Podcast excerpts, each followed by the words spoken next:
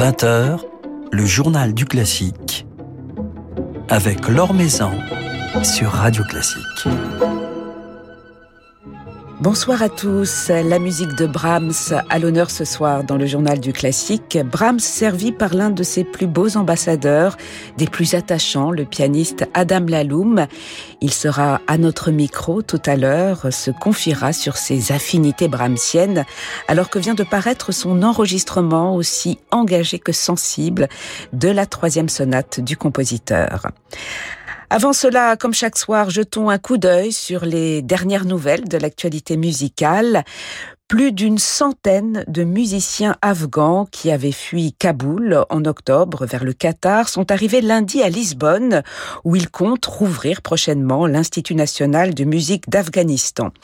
Parmi ces réfugiés figure Shogufa Sofi, chef de l'unique orchestre féminin afghan, Zora, désigné d'ailleurs cette semaine par la BBC parmi les 100 femmes les plus influentes de l'année 2021.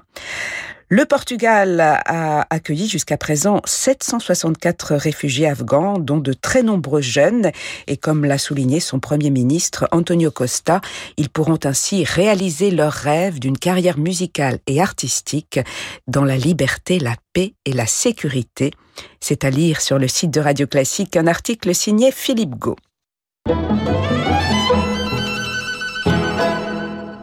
Un beau plateau de pianistes vendredi soir sur la scène de la Philharmonie de Paris, deux étoiles du piano et deux représentants de la nouvelle génération, à savoir Lars Vogt, David Frey, Danae Durken et Marie-Ange Gucci, réunis pour jouer la musique de Bach, des concertos de Jean-Sébastien Bach avec l'Orchestre de Chambre de Paris, des concertos qui dialogueront avec des pièces de Georgi Kurtag pour lesquelles s'associera également la violoniste Antje Weithaas. La flûte enchantée de Mozart à l'affiche pour les fêtes, doublement à l'affiche même à Nancy comme à Toulouse. L'Opéra national de Lorraine présente ainsi une nouvelle production du chef-d'œuvre de Mozart dans la mise en scène d'Anna Bernheiter et sous la direction musicale de Bass Wieger, avec dans la distribution Jack Swanson en Tamino, Christina Ganch en Pamina ou encore Michael Nagel en Papageno, une production à découvrir du 17 au 28 décembre. Et au théâtre du Capitole de Toulouse, c'est au chorégraphe Pierre Rigal qu'a été confiée la mise en scène de la flûte. Il s'agit là encore d'une nouvelle production à laquelle s'associeront entre autres euh, Valentin Thiel et Marie Perbost sous la baguette de Franck Berman. Les Toulousains pourront en profiter du 19 au 30 décembre.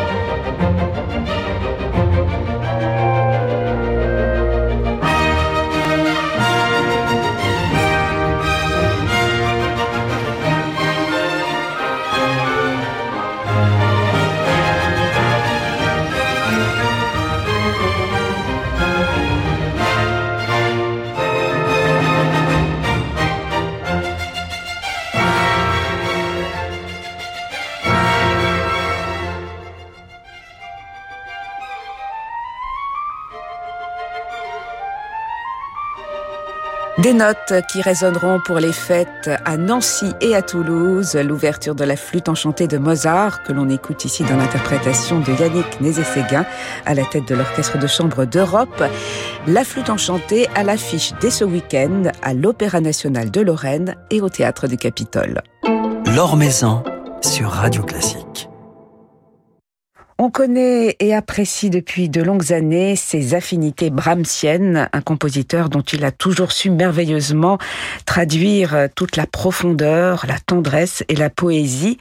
Adam Laloum vient de nous offrir sa lecture de la troisième sonate, un enregistrement sorti tout récemment chez Harmonia Mundi, et il est avec nous ce soir pour en parler. Bonsoir. Bonsoir Laure. Alors c'est vrai que Brahms, c'est un compositeur auquel on, on vous associe assez naturellement, avec lequel vous vous épanouissez et vous nous touchez euh, depuis des années. Comment est-il devenu euh, pour vous un, compagnon? Euh, Est-ce que cela a été naturel? Oui, d'une certaine façon, mais mais pas si tôt que ça. J'ai plus naturellement euh, été attiré par par d'autres romantiques, euh, pianistes, voilà, de Chopin, Liszt euh, pendant l'adolescence et, et, Brahms. Je l'ai toujours vu comme comme quelqu'un d'impressionnant, en tout cas, de, voilà, pendant l'adolescence et, et c'est en le en le l'étudiant, en le pratiquant, surtout en musique de chambre, que, que j'ai commencé à, à, le, à, le, découvrir. Donc par la musique de chambre, euh, c'est voilà, c'est évidemment une porte d'ouverture comme une autre. Euh, il y, a, y, a, les, les, concertos, les pièces pour piano seul, évidemment toutes les tous les leaders qu'il a laissé. Enfin bon, on a beaucoup de, de chance en tant que pianiste d'avoir tout ça. Et c'est vrai que c'est venu plutôt tard. Je trouve que c'est un plaisir un peu un peu moins immédiat peut-être que voilà que les, les, les compositeurs euh, romantiques qui l'ont précédé. Il est plus dans le dans la suggestion, dans, dans les choses à moitié dites, euh, aussi aussi en termes d'atmosphère euh, voilà on, parle beaucoup de plus souvent de d'automne et de printemps que même si bien sûr il y a aussi des des, des œuvres beaucoup, beaucoup plus euh, beaucoup plus telluriques et, et, moins dans le dans l'entre-deux. C'est voilà c'est un, une grande variété d'atmosphère et de sentiments surtout et c'est vrai qu'il y a dans, dans l'écriture de Brahms, ce qu'on perçoit notamment euh, lorsqu'on vous écoute, Adam Laloum, un côté à la fois très terrien, très robuste et, à fleur de peau. On a l'impression quelque part que c'est une musique euh, très enracinée et en même temps très aérienne. Est-ce que vous la percevez également comme cela? Oui, je pense que c'est en tout cas une musique terrienne, ça, ça c'est sûr, et aérienne aussi. Je pense qu'il peut l'être. Après ça, je, pense euh, que c'est aussi peut-être une particularité de mon jeu qui donne ça. Peut-être que d'autres interprètes ne, ressentent pas euh, forcément les, choses de façon aérienne, parce que voilà, c'est toujours euh, infini les, possibilités d'interprétation. Mais oui, je sens en tout cas euh, quelque chose qui vient de la terre et, qui monte, comme les, grandes musiques très construites, voilà, comme la, musique de, Bach ou, certaines symphonies de Beethoven, qui sont des, vrais propos philosophiques en fait.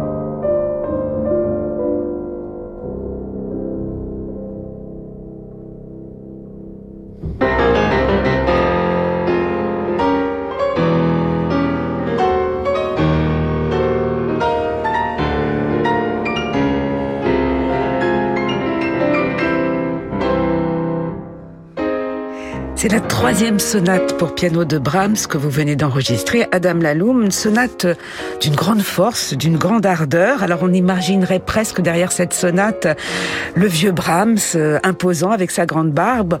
Or c'était le tout jeune Brahms, euh, gracieux, d'une grande beauté, puisque cette sonate, il l'a composée alors qu'il n'avait que 20 ans. Est-ce que lorsqu'on joue cette sonate, qui est d'une grande force, on pense à cette jeunesse? Est-ce que l'on perçoit un côté juvénile dans, dans cette musique tout de même Oui et non, c'est très bizarre parce que effectivement, il a, il a 20 ans.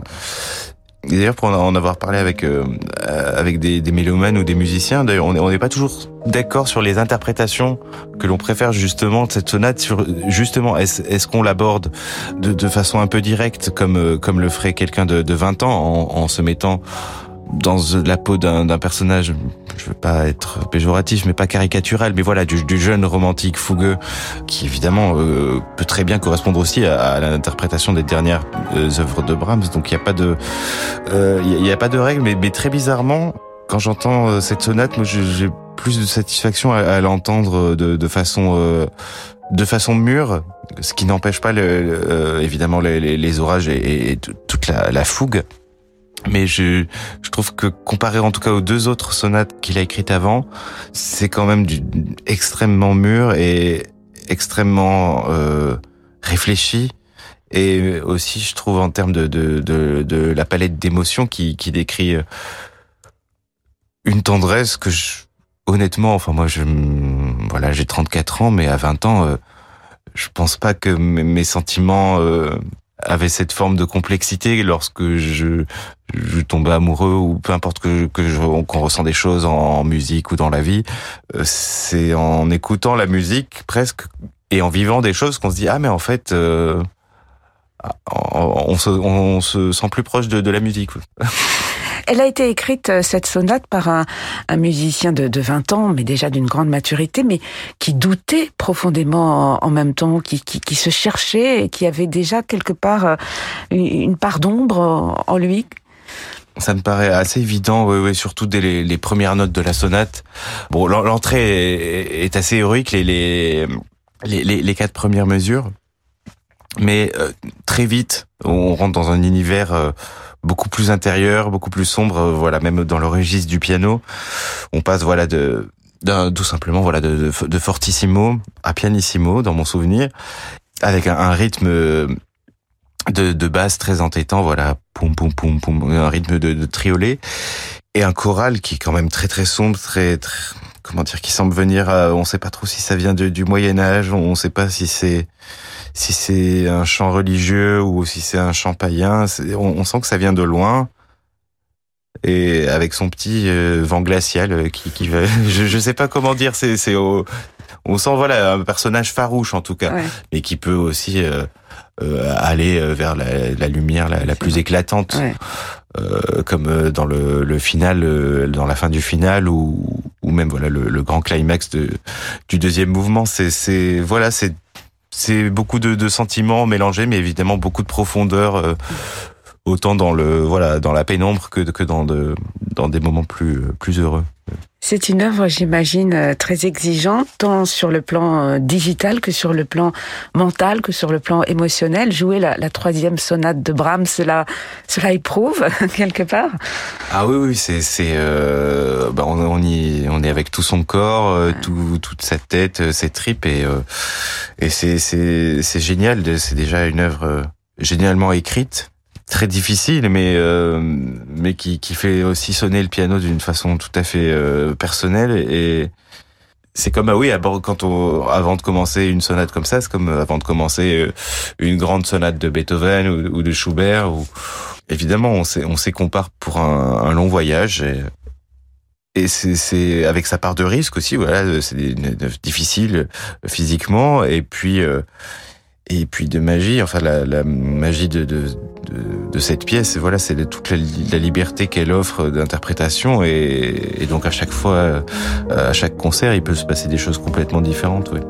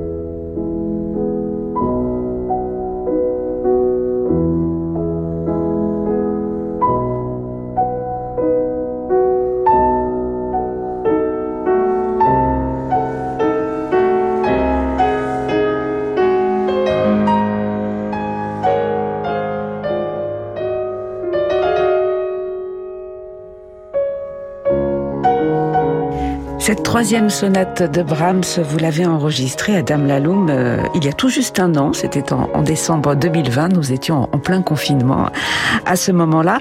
Est-ce que tout ce que nous avons vécu, cet arrêt euh, de la vie musicale, ces confinements, ces solitudes, ces replis sur nous-mêmes, est-ce que cela quelque part a influé sur votre perception de cette musique que vous avez, j'imagine, travaillé euh, pendant le confinement, dans, dans la solitude, dans l'isolement? Oui, oui, je pense que ça fait ça fait partie peut-être un peu de, la couleur de l'atmosphère du disque en général. Je crois que on l'a tous vécu assez différemment. Puis c'était un peu en, deux fois avec cette petite pause euh, pendant l'été 2020 où les euh, voilà les, concerts ont un petit peu repris, mais bon euh, pas non plus.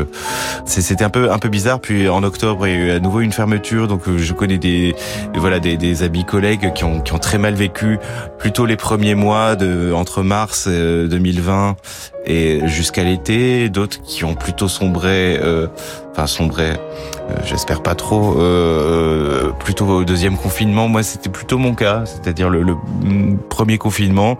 C'était en fait au début une grande, un grand soulagement de voir tous ces concerts annulés pour justement retrouver une forme de calme, euh, en tout cas le moins de parasites possible entre soi et, et, la partition. Et c'était l'occasion bah, justement de de se lancer dans un chantier comme la, troisième sonate de, Brahms parce que j'en rêve depuis des années de de, l'apprendre et, là bah, tout d'un coup il n'y a plus rien à faire. Donc euh, c'était c'était ça. Et, et puis euh, Bon, mine de rien, c'est pas pour autant que les confinements étaient euh, très heureux tout le temps, mais c'était euh, au moins, je trouvais ça motivant pour le, le travail et puis ce, côté euh, temps infini, évidemment avec sa part de, de sa grande part d'angoisse de savoir quand ça va reprendre, est-ce que ça va reprendre, bon, est-ce que peut-être je me commence à penser à changer de métier, le cerveau vagabonde beaucoup forcément et et j'avoue que la deuxième fois, enfin en octobre dernier, quand euh, il y a eu à nouveau la, la, la fermeture, je sais pas. Alors, je sais pas si c'est parce que d'avoir, c'est d'avoir déjà l'impression d'avoir surmonté une montagne après ce premier confinement. Voilà, de d'essayer de, de, de, régler des, toutes sortes de problèmes matériels. Euh, tout d'un coup, voilà, c'est il faut tout repenser autrement. Voilà, surtout en termes de financier. Je pense pour la plupart des pour la plupart des gens, chacun à son échelle. Mais le deuxième confinement, euh, j'ai senti une vraie, euh, baisse, en tout cas personnellement, de, de baisse d'envie de, de, jouer, même d'envie de travailler. Autant la, la musique reste toujours aussi belle, euh, ça doit être une source d'inspiration infinie. Autant je sais pas si c'est l'accumulation d'incertitudes, d'incertitudes euh, à tous les niveaux. Voilà, est-ce que je dis, est-ce que j'ai choisi le bon métier? Est-ce que puis en fait la musique, tout le monde s'en fout, j'en sais rien. Puis euh, on, on est, euh, c'est dur à, ouais, franchement c'est dur d'avoir la foi, même encore aujourd'hui. Et c'est vrai quand c'est une grande chance là d'avoir pu enregistrer ce disque euh, même dans ce dans ce désert euh, culturel euh, qui était le, le, mois de décembre 2020.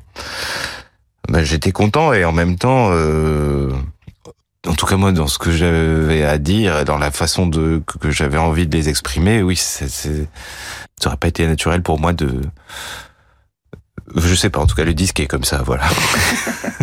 Et le disque, il nous touche, il nous bouleverse. Il vient de paraître chez Harmonia Mundi avec donc cette euh, troisième sonate et puis ces, magnifiques fantaisies opus 116, donc d'un Brahms beaucoup plus tardif, mais qui a encore beaucoup d'ardeur aussi, ce, ce, ce Brahms-là. Tout à fait, oui, oui.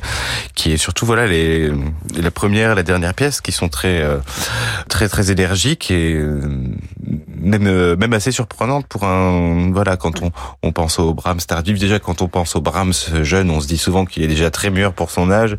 Alors, le Brahms tardif, on se dit que c'est vraiment un vieux papy, euh, alors que honnêtement, il a quoi 64, 65 ans, je veux dire, ça fait... C'est, il serait peut-être même pas encore à la euh, retraite aujourd'hui. Oui, mais c'est quand on le voit avec sa grande barbe. donc, euh, donc c'est, c'est, c'est, oui, non, mais ça, c'est voilà, c'est toutes nos, nos fantasmes, inconscients, évidemment les, les biographies, tout ce qu'on a lu, Mais, euh, Mais c'est parce qu'il a écrit aussi des, des, des pièces euh, d'une grande simplicité, ce qu'il appelait les, les berceuses de, de, de la fin de sa ça, vie. ouais, avec l'opus ouais. 118, 119. Ici, avec l'opus 116, il y a quand même euh, encore beaucoup de force. Il y a de la force, mais de la force qu'on retrouve aussi jusqu'- jusqu'à l'opus 119, mais qui est beaucoup moins présente. Voilà, ce sera deux trois pièces euh, très agitées qui sont euh, en réalité qui durent deux minutes et le, le cœur effectivement du propos, enfin pas le cœur, mais souvent le, le, le là où le- l'oreille a le temps de, de, de profiter de tout ce qui se passe. Voilà, c'est c'est c'est ce qui occupe une plus grande partie de de, de ces derniers opus. Voilà, c'est les intermédiaires, les les les grands moments de, de méditation et oui d'apesanteur. Après chacun ressent euh, à sa manière euh, cette musique. Mais c'est vrai que mais il y a déjà enfin disons que la, la, la première pièce peut être trompeuse euh, euh, où on peut se dire oh là euh, Brahms si c'est là où il a repris un coup de jeune où il est où il était énervé où on se dit mais pourquoi? Et et en fait euh, d'une pièce à l'autre ça prend forme et, et, et au milieu il se passe toute forme de miracle je trouve, d'un aboutissement et d'une beauté euh, bouleversante. Ouais. Voilà donc l'opus 116 que vous avez associé dans ce magnifique enregistrement avec la troisième sonate de Brahms. Brahms que vous rejouerez en concert à Dame Laloum les 17 et 18 décembre à la filature de Mulhouse. Vous jouerez le premier concerto avec l'Orchestre symphonique de Mulhouse et Stéphanie Childress, euh, une jeune chef que vous, que vous connaissez, Pas du tout, non, non. Ouais. Je me réjouis beaucoup de la rencontrer. voilà, qui avait fait forte sensation au, au concours La Maestra, on, on s'en souvient. D'accord. Et puis euh, l'année 2022 euh, qui approche avec euh, des projets, euh, Madame Laloum. Oui, oui, oui, de- euh, des projets euh, au plus tard avec la, folle journée de Nantes, donc autour de, Schubert. Ensuite, je sais plus trop ce que je fais, hein, très honnêtement. Il y aura plusieurs concerts en France et peut-être à Schwarzenberg en, Autriche sur les hum, les trois dernières sonates de Schubert encore et et puis voilà, hein, avec beaucoup de- d'incertitudes pour tout ça, on, on espère que le maximum de choses seront maintenues et que Oui. le public euh, n'aura pas peur de venir non plus. Eh ben, on encourage d'ailleurs Voilà. le public à, retourner au, au concert. Merci infiniment, Madame Laloum, d'avoir passé un moment avec nous. Merci beaucoup. Merci.